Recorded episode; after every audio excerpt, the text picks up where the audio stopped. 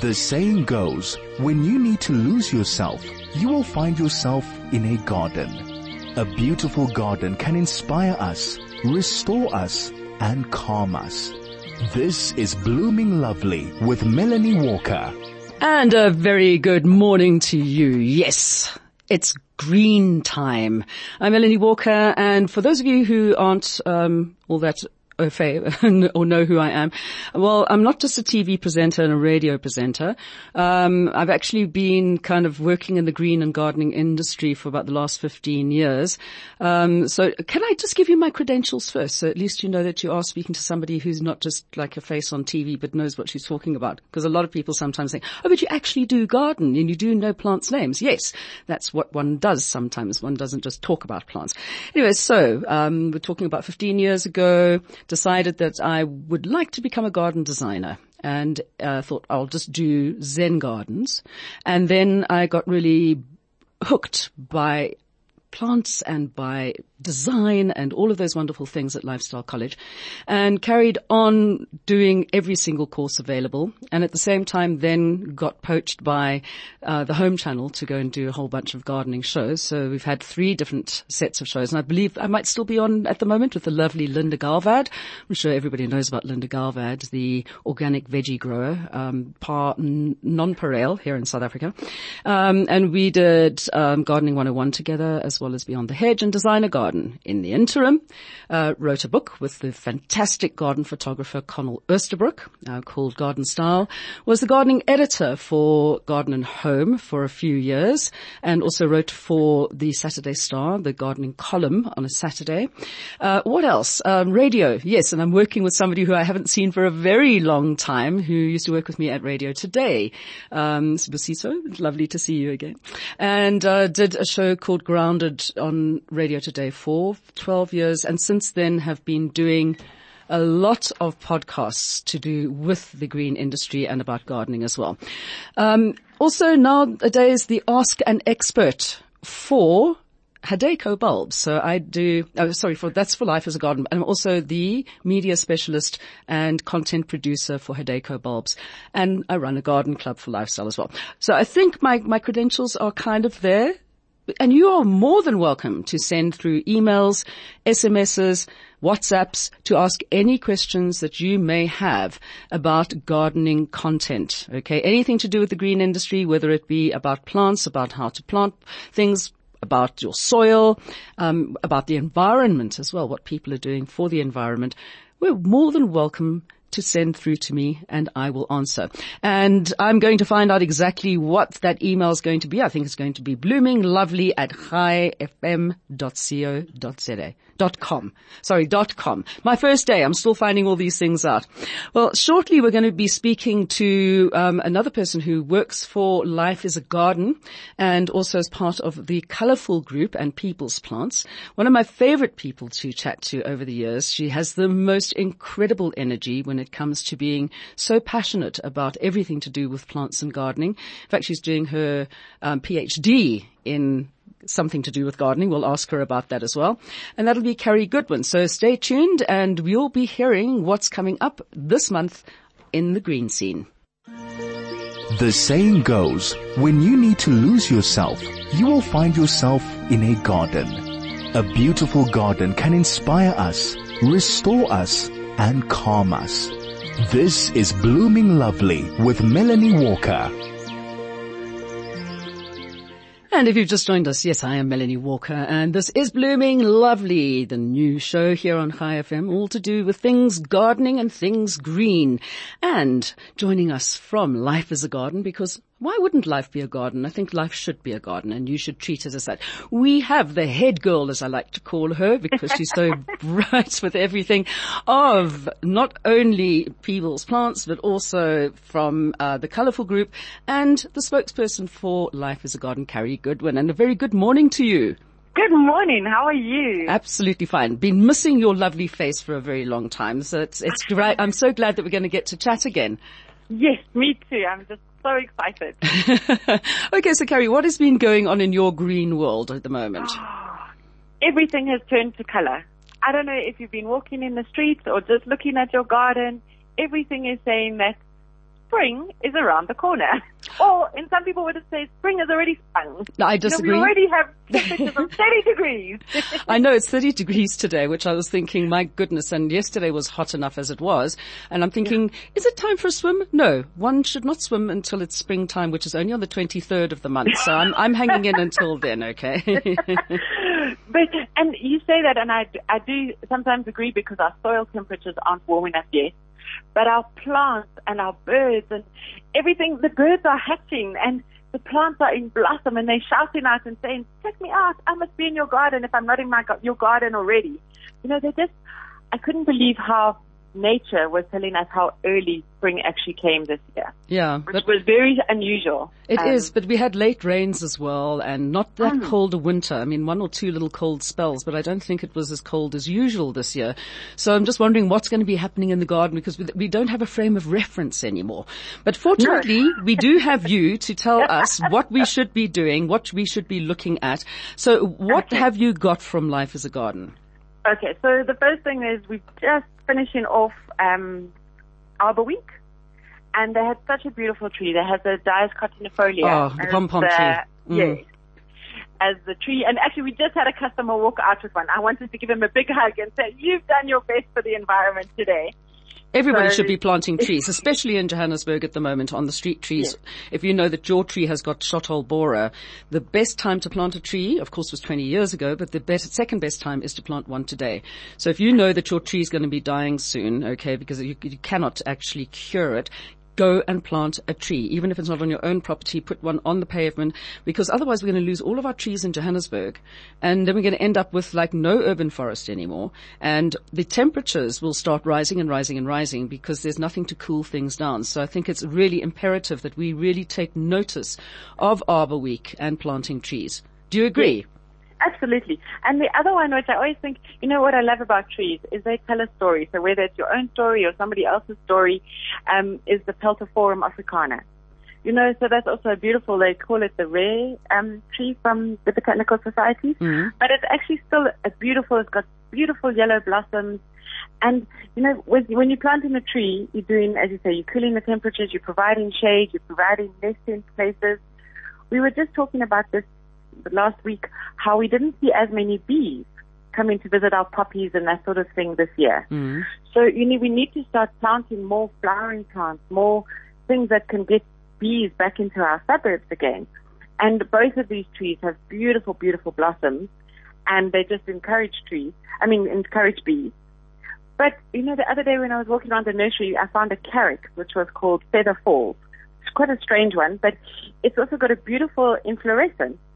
And it too had bees on it. And I thought, you know, you always think that bees are attracted to color and yet, I want to say blues and yellows are mainly their favorite Mm, colors. mm. But here it was on a grass head. And, I, you know, I never actually believed the bee guys when they said to us, oh, no, you could put bees on the farm with grasslands and they'll do very well. And I was like, yeah, yeah, I'm not, I'm not 100% sure. You know, I like color and all of that type of thing. And here they're talking about the beautiful blossoms. And when I saw the bees actually on the grass in inflorescence as well, I thought, oh, these bees are just trying to look for food anywhere. So the more we can plant, the better it would be, which is really lovely.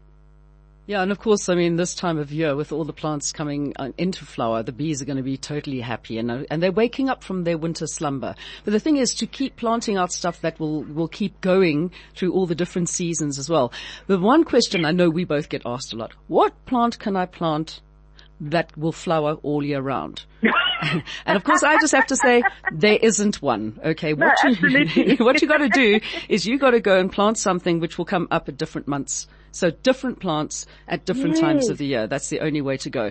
Uh, although, um, one of our dear friends, um, uh, Andy de Wet from the Aloe Yeah. Farm, uh, he, um, has been working with agapanthus and he now says that he has an agapanthus which he reckons will bloom 11 months of the year. So, Wow. yeah, that, that could be kind of, um, quite an interesting thing to see, especially as I love Aggie's panties so much. so I think when people ask that, I often say to them, it's almost like running the comrades marathon. Mm. Are you expecting your plant to just keep on running and running and running?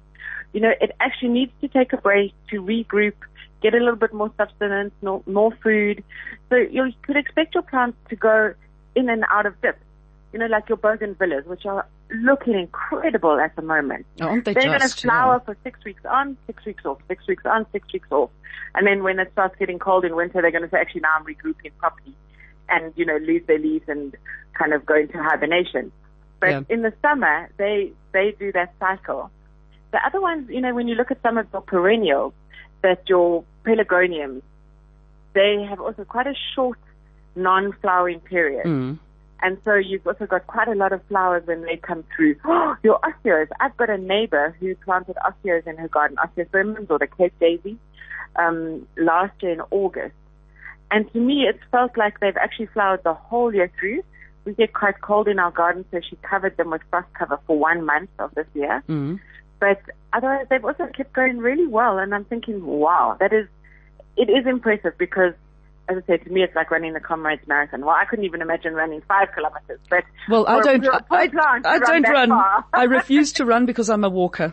Uh, that's all there is to it.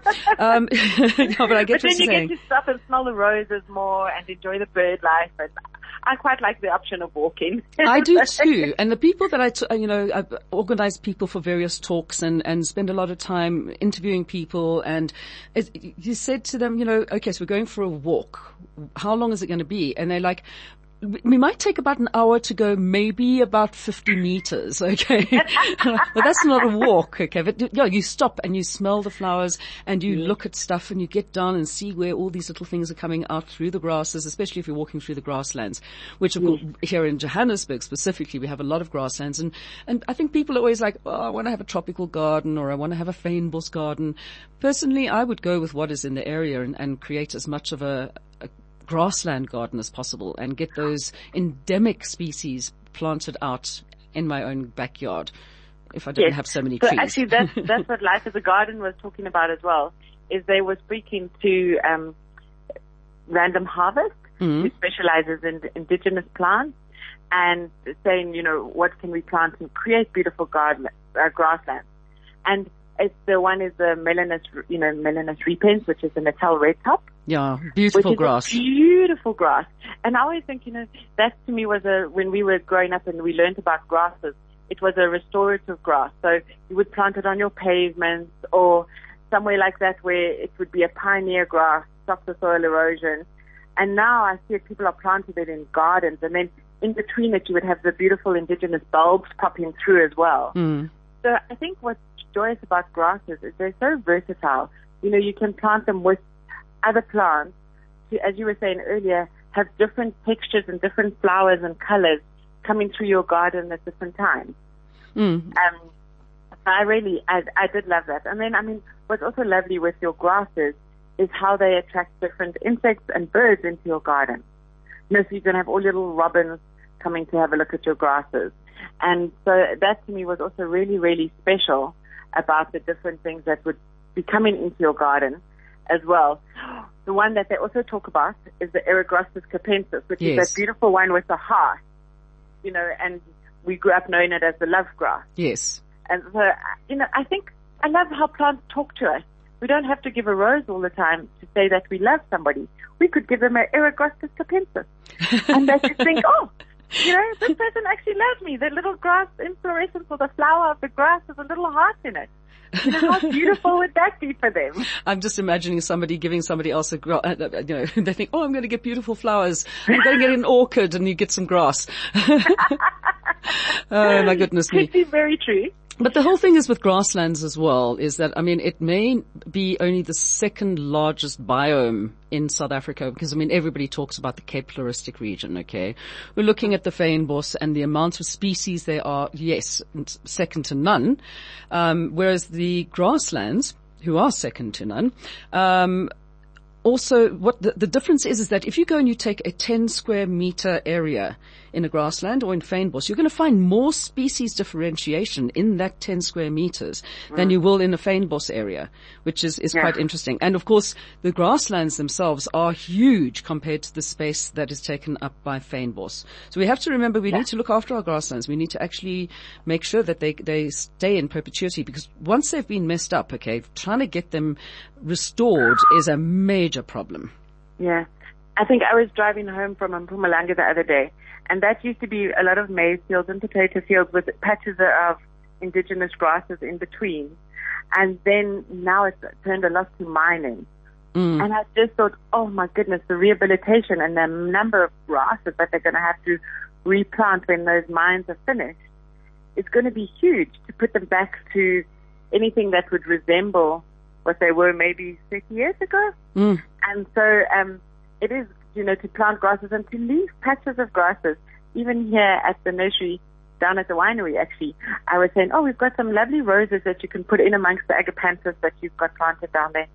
And then Kat says, oh no, she would love to plant much more, a lot more grasses. Mm. She says even the cats love playing amongst the grasses and that sort of thing. So it's not only our indigenous wildlife, but some of our pets. Also, I mean, I know my cats love chewing the different tops of the grasses that I have in the garden because it's just encouraging for them. So it's, and it's good for their digestion, I think. So, um, you know, grasses has a wonderful place within, whether it be your own garden, in public parks, in our national parks, on our pavements. There's just so much you could do with grasses. But I do like the idea of interplanting them as well. I think that's so special. When a bulb comes up and you're like, oh, I didn't expect that spider lily to come up through that grassland over there. You know, that to me always takes my breath away as well. Yeah, and of course we have the, some of the best and most beautiful indigenous bulb species in the world, as far as I'm concerned. If you take into account the Ixias and your um, Sparaxis and Tritonias, and then for summertime the Galtonias, and um, uh, my favorite ones from the mountain passes. Um, I've just gone completely blank on the name of them. I can see them in my mind's eye. Summer bulb. Nerine? No, no, and there's a new type of plant which is a cross Yes! with the marine as well. Now, I'm loving that. Oh my goodness, we have got the most incredible bulb species, and of course, you know, I mean, you, if you live in a place where they don't, I'm, I'm going to do a shameless plug right now, because often I'm traveling around the country and people say to me, "Oh my god, uh, you know, my my local nursery and the place I don't know where to get bulbs from, because I can't get to a nursery. So if you're coming down in this area, can you bring?" And I'm like, "Well, why don't you just go onto the Hadeco website?" And go and order online. They get couriered to you. So there is that option now for people who are sitting there and going, oh well, you know, I can't get bulbs and I can't get these plants and I can't get this, that and the other. These days with technology, it's made life so much easier to be able to get what you want. But just make sure it's the right thing to plant in the area that you're in as well. Not- Absolutely. yeah. So Yeah. what else is on the Life is a Garden schedule for, for the month of September and going into October? So if I, I'm going to go backwards actually a little bit to go before we go forward, Mm. is our grasses are slowly starting to wake up. So if you haven't done that whole clarify your lawn, jump on it with a fork, put holes in it and aerate it and kind of give it the Red Bull for spring with some nice fertilizer and lawn dressing, then you definitely need to do that because, you know, things are happening in your garden and you need to keep abreast with how your gardening is changing as the seasons progress. So that's really, really important. You see, I never do that. I've got such, but I have such a small patch of lawn, literally the tiniest patch of lawn, um, and it it just does its own thing. I don't water it. I don't do anything to it. And you know what? It keeps coming back. But I think it's also, and this is a terrible thing to say, is that it, in, a ten year period, my next door neighbor's sewage system blocked up, and like I take their stormwater, so my garden is being fed beautifully. Yeah. So if you don't have somebody's sewage system flowing into your garden, it's a good idea to maybe add some fertilizers. because I think, you know, just like all of us, and it does feel that even as a human, you know, human psyche, it changes now that it's spring and the sun's coming out. And when you wake up at half past five, it's already been, you know, light is here. And so I think just like that, and I think people start eating more healthy um, as soon as spring comes around. Oh, talking about that, hang on, before you go any further, I just have to let people know, because you're going to be speaking to us like quite often. Carrie does not believe in eating vegetables. Carrie eats chocolate, okay? But if, chocolate flavored vegetables. chocolate, sure. yes. So if I covered, if I covered fried kale in some chocolate for you, would you eat Oh, that? Yum, that would be delicious. As long as there's more chocolate than kale. Okay, alright. Carry on with eating healthy then. yeah. So, exactly. As long as your garden is eating healthy, that's the most essential thing. yeah. So it is really, and to just give it that boost for spring because you, you know, the plants need it. They've almost been a bit of asleep and they've been dormant and now they're thinking, okay, well, it's time to wake up and they really, as I say, I just can't express enough whether you don't have, if you don't have your own garden to walk around, you know, go to your local garden center and you will just be blown away by the amount of color that's everywhere.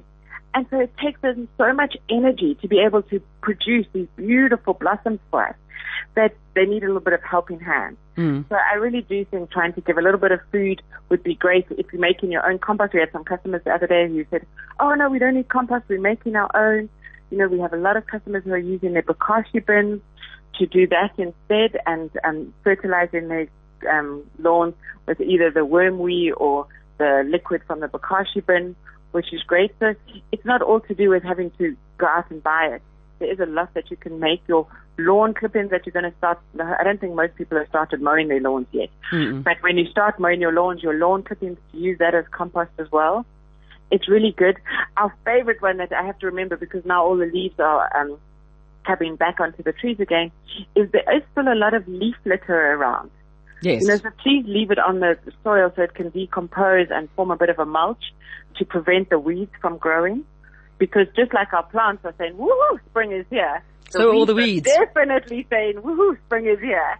But that's the thing. I, I, I get really irritated when I see people going and you, well, I get really very irritated when people use leaf blowers. I just want to go and run them over.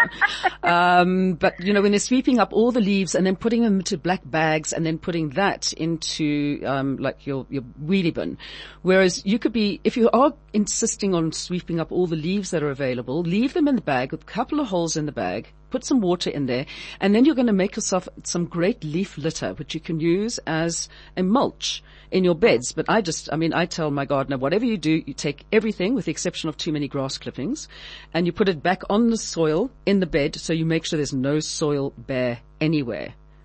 And Yeah, you just, absolutely. you need to mulch, especially, you know, I mean, with the amount of water leaks that we have in Johannesburg at the moment and, and, um, Joburg Water not able to come and fix a lot of them the whole time, we are going to be completely stressed as a water stressed country.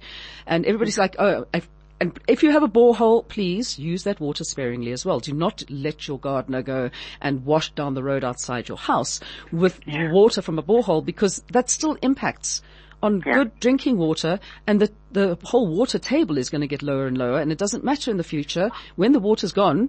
If you've got a borehole, there's not going to have any water. So Yeah. you, you really do have to stop, you know, wasting water and, um, not follow the, not follow the example of Joburg water at the moment. Okay.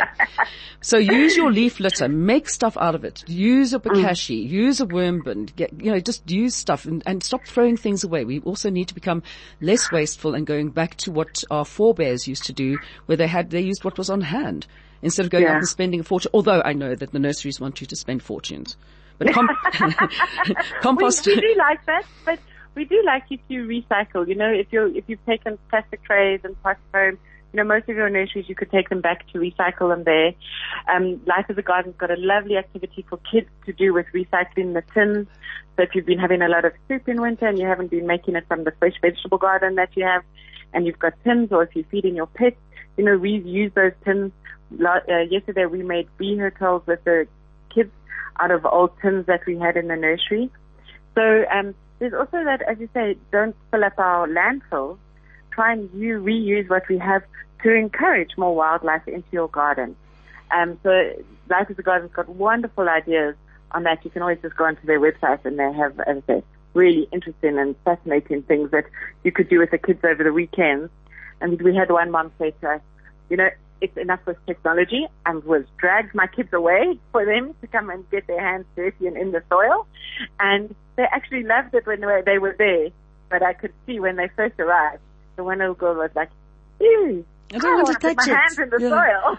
and the mom's like, you put your hands in that soil. You get your fingers dirty. Anyway, we're going to find out more about what you can do with your kids in the garden right after this. Stay with us. This is Blooming Lovely with Melanie Walker.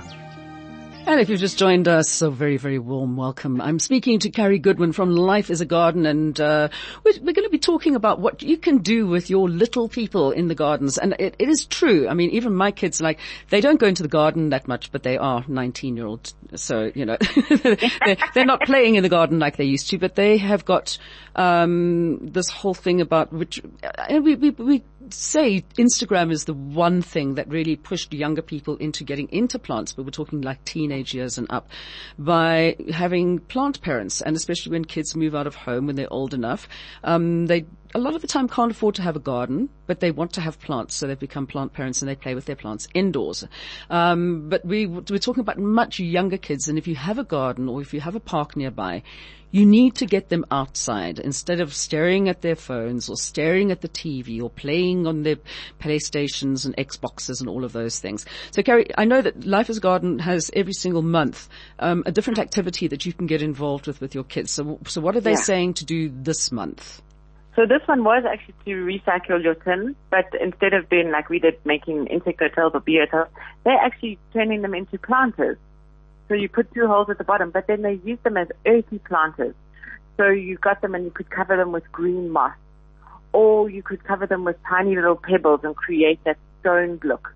Or they've actually got some um, sisal string and they've covered them with different strings. So it's, you know, I think a lot of, and the trend is how do we look after our environment better, almost going back to nature, just that earthiness even in our homes. And so they've actually turned these beautiful tins into planters or you could, as I said, you wanted to put them outside as well. And how to do that by putting little holes at the bottom, then putting a layer of stones, and then planting something into that, whether it be an indoor and outdoor plant. Mm-hmm. Um, they were talking about spekboom, you know, which is the miracle plant and uh, Portula cariaca. Yeah. There's lots of different varieties that you can have as well now. Okay, but hang and, on, we've got to give yes. it its proper name. People come in and they ask you for the bacon tree.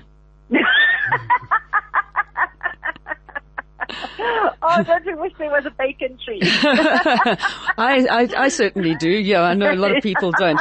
We'll make a macon tree, but a spekboom. I just love that with, with, you know, the people literally translating it into the, okay, no. So, um, um, the speckies are great. Um, and oh. it was, it was quite interesting that so many people actually did get on board and decide that we're going to start planting spekboom in the garden because it is a carbon scrubber and it's a, an amazing plant. The fact that it, it sequestrates carbon so much, taking it out of the air and, and really kind of the best one, I think apart from the snake plant or mother-in-law's tongue as they call it.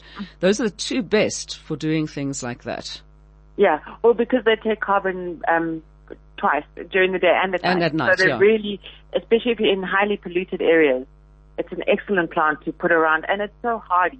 You know, it's very difficult to kill and it's so versatile. Like some people will put them inside in their bedrooms almost like as a little indoor plant. Other people have them in their rockery. And then people are starting to use them as hedges because they actually really make really lovely hedges as well. Um, and they grow quite tall eventually. But, you know, if you wanted to just a nice 50 to 60 centimeter hedge, that would also work wonderfully. So they're very, very versatile and people could use them for so many different things. I mean, in the Eastern Cape, they're using them for fodder. So there where they don't have the grasslands like we do sometimes in some of their mountain slopes, they plant in their mountain slopes with um, spekboom and then using it for the cattle and the goats and the sheep as a food, food source. Mm. So it really is very, and I mean, even us, not me particularly, but other people could make, there's a lovely recipe that you could do to make a spekboom bredie everything about that sounds off to me. Even the way I said it sounds like, oh my goodness gracious. Yeah, yeah, I can't imagine you trying that. Although, I mean, you, you, can use a lot of things for bredie. I mean, we, we actually now one of the other bulbs that we we are sort of putting onto the market at the moment um, is, and it's a time of year to do it, are the waterblommetjies. And uh, mm. I know that everybody thinks of, uh, you say waterblommetjie, they're thinking, okay, waterblommetjie bredie as well. But you would like this one, a lemon ice cream with waterblommetjies. Sounds delicious. It is. It is delicious, and I have the recipe. I'll send it to you. oh, that would be amazing. So yeah, yeah, I'm I'm very for that.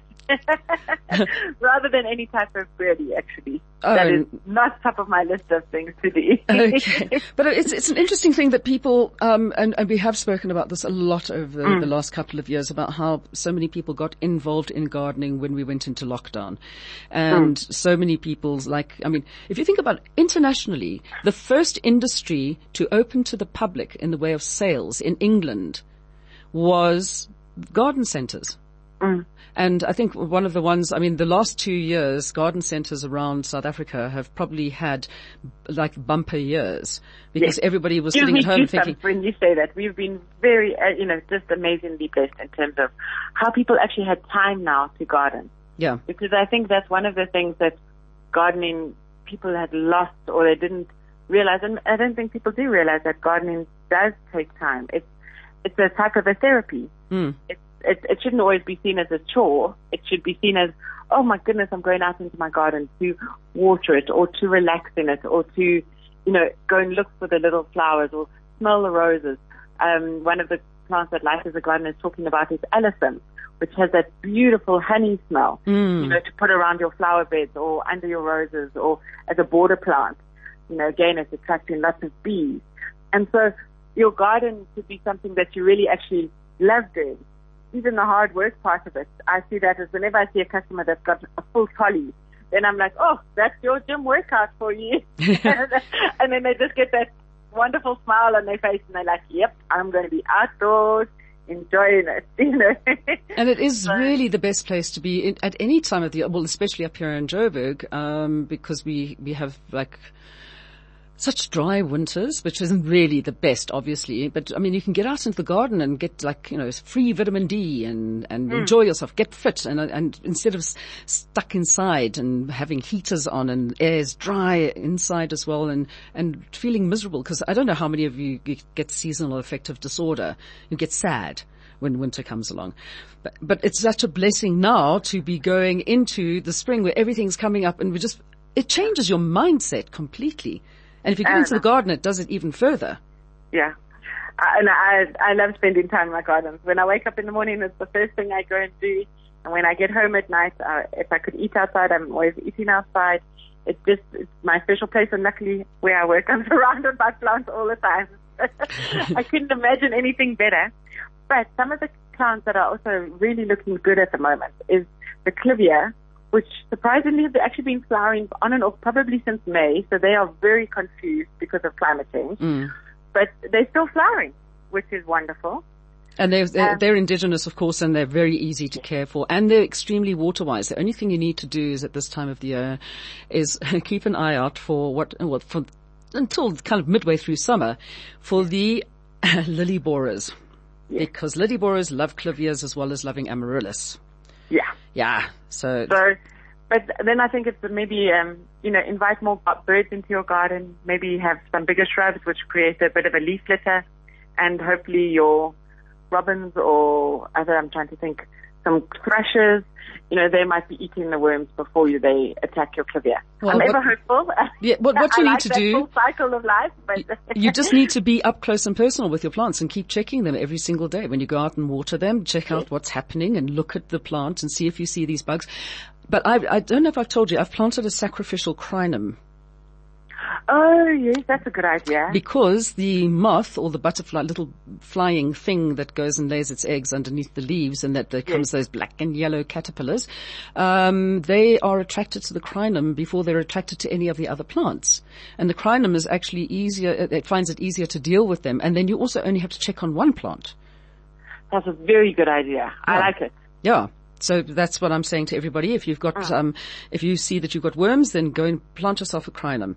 Okay. So, so we got the clivias. The other we said about the bougainvillea looking absolutely fantastic at the moment as well. What Yes. else have you, what else have you seen that really kind of like sparked your interest? So I was going to say what's also lovely is the begonias. There's so many different varieties now, so we don't only have the seedling begonias, but we've got the dragon wing, the baby wing. So, you know, begonias are also jumping out. They love the summer. They like the shady spots. So they actually really, you know, as a hardcore plant for going throughout the whole summer.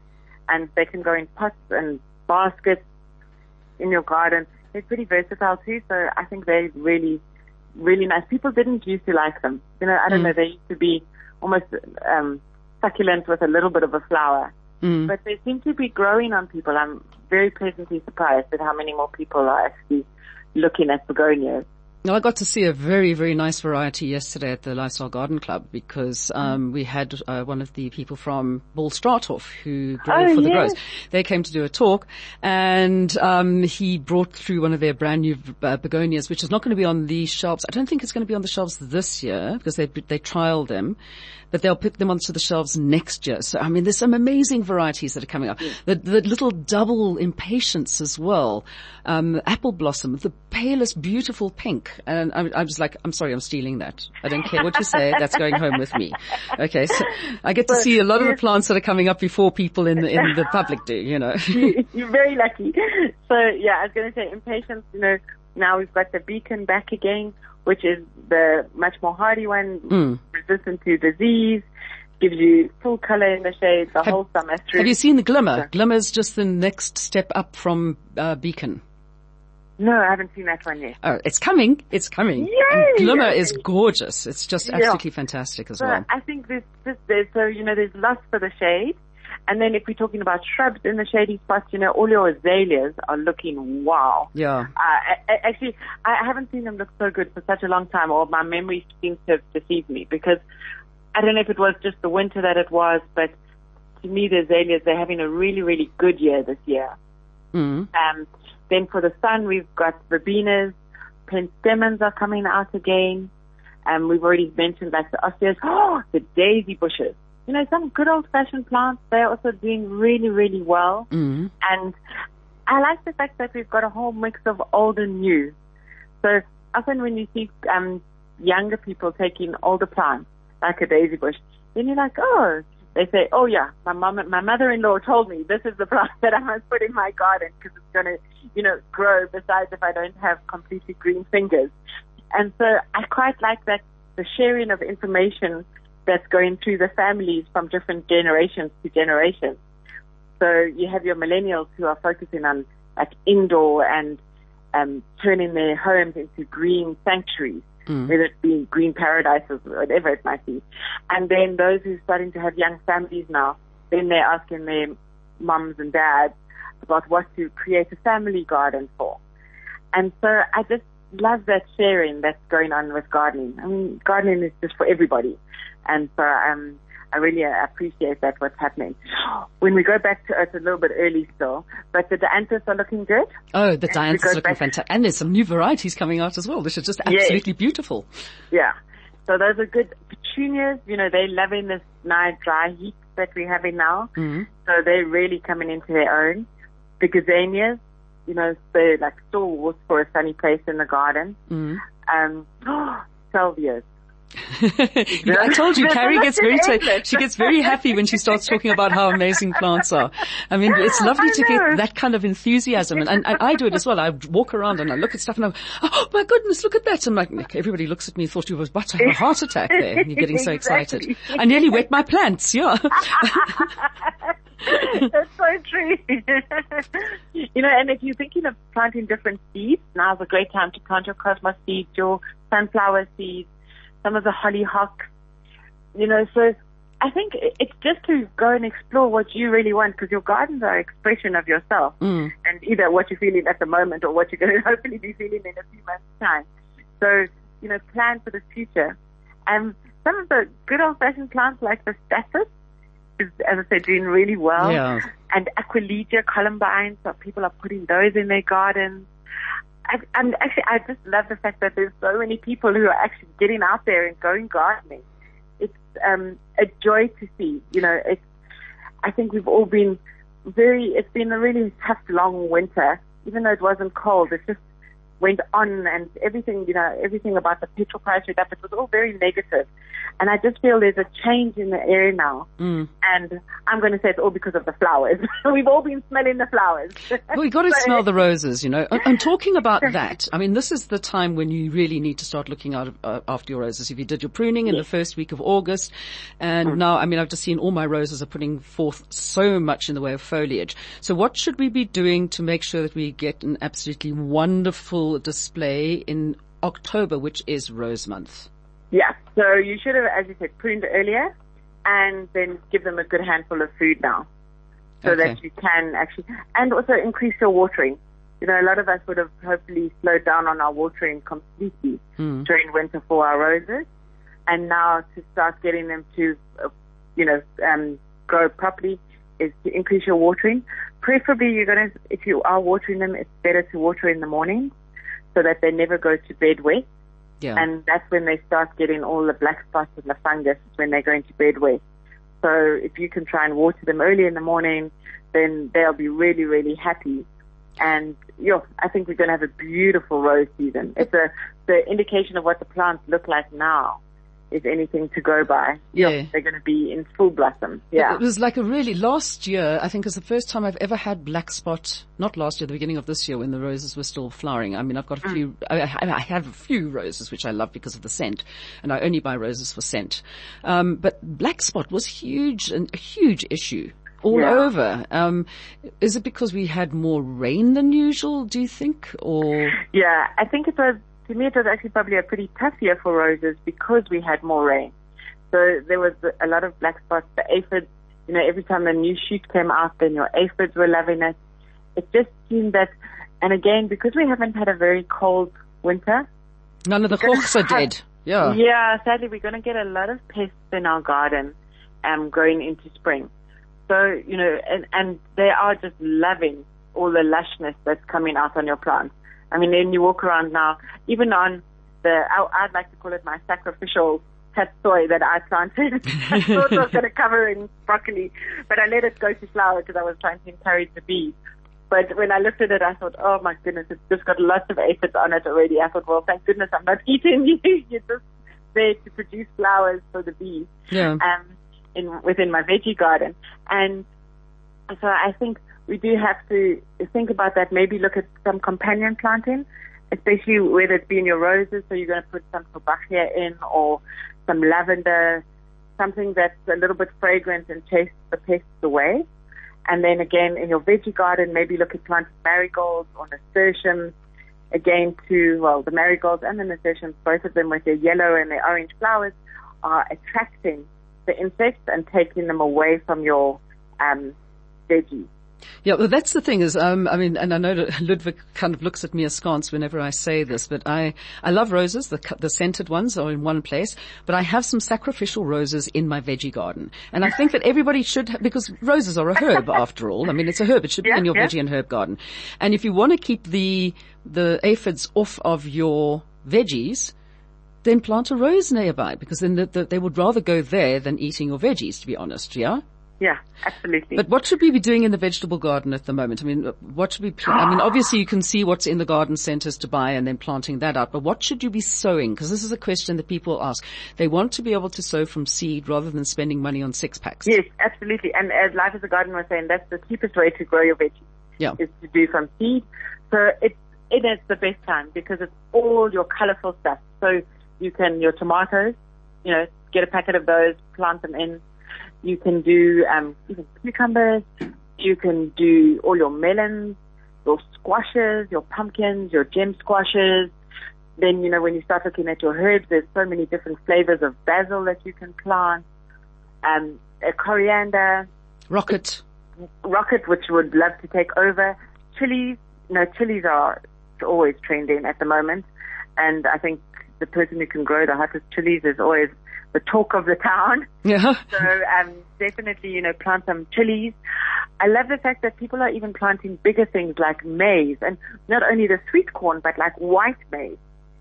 And Yes. we had a customer once who planted maize not because he wanted it to eat, but he was using it as a, a hedge.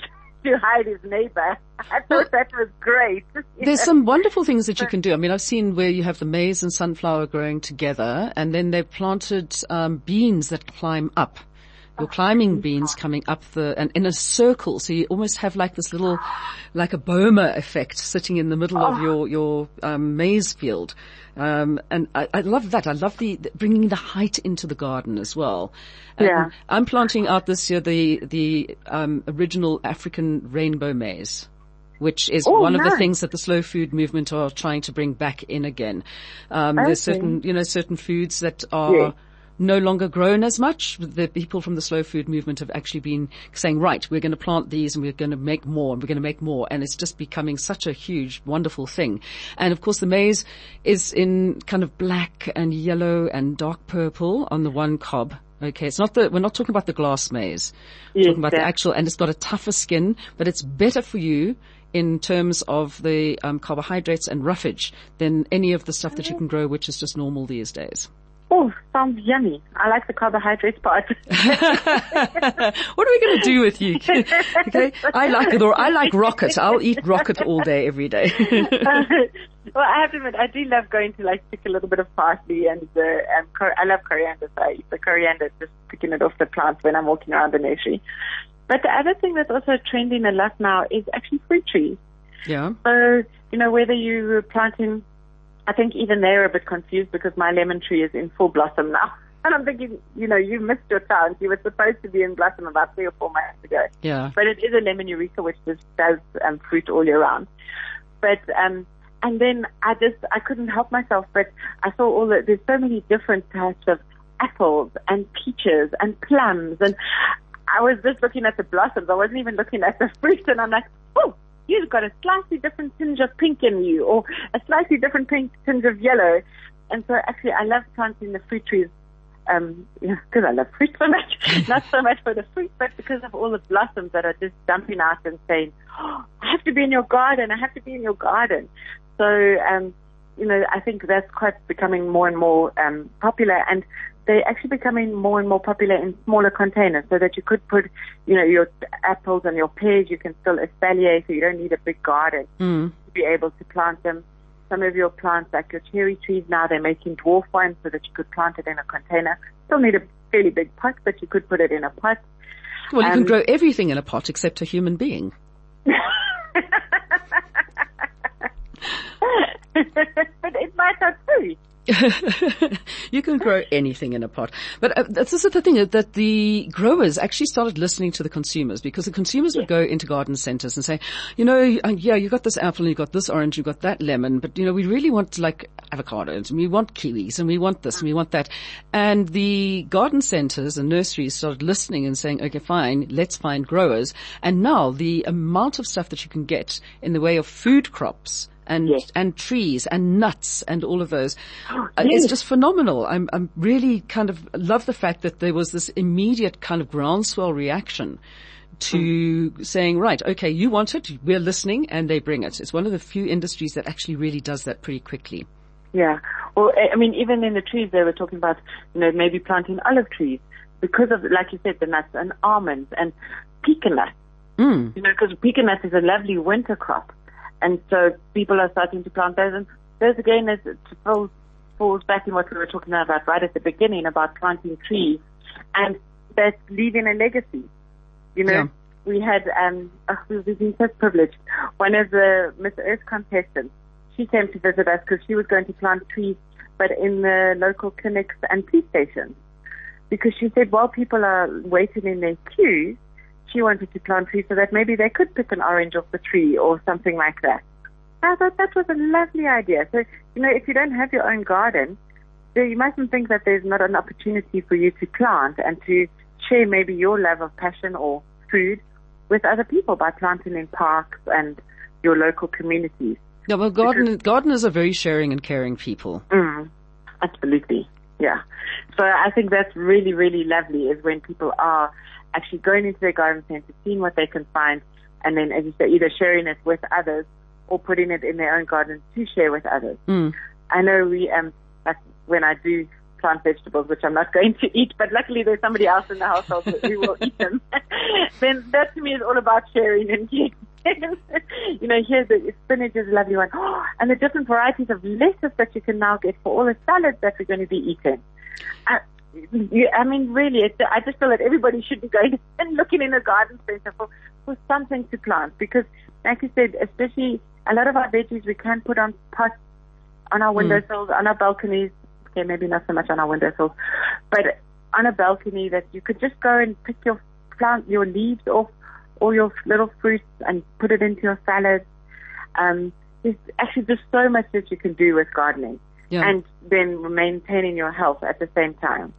Okay, for now, those people who don't have gardens, okay, what does life as a life, I'm getting myself, life is a garden have to say about indoor plants? Just a quick thing from you. What should people be looking out for? New varieties and what kind of advice does life is a garden have for them?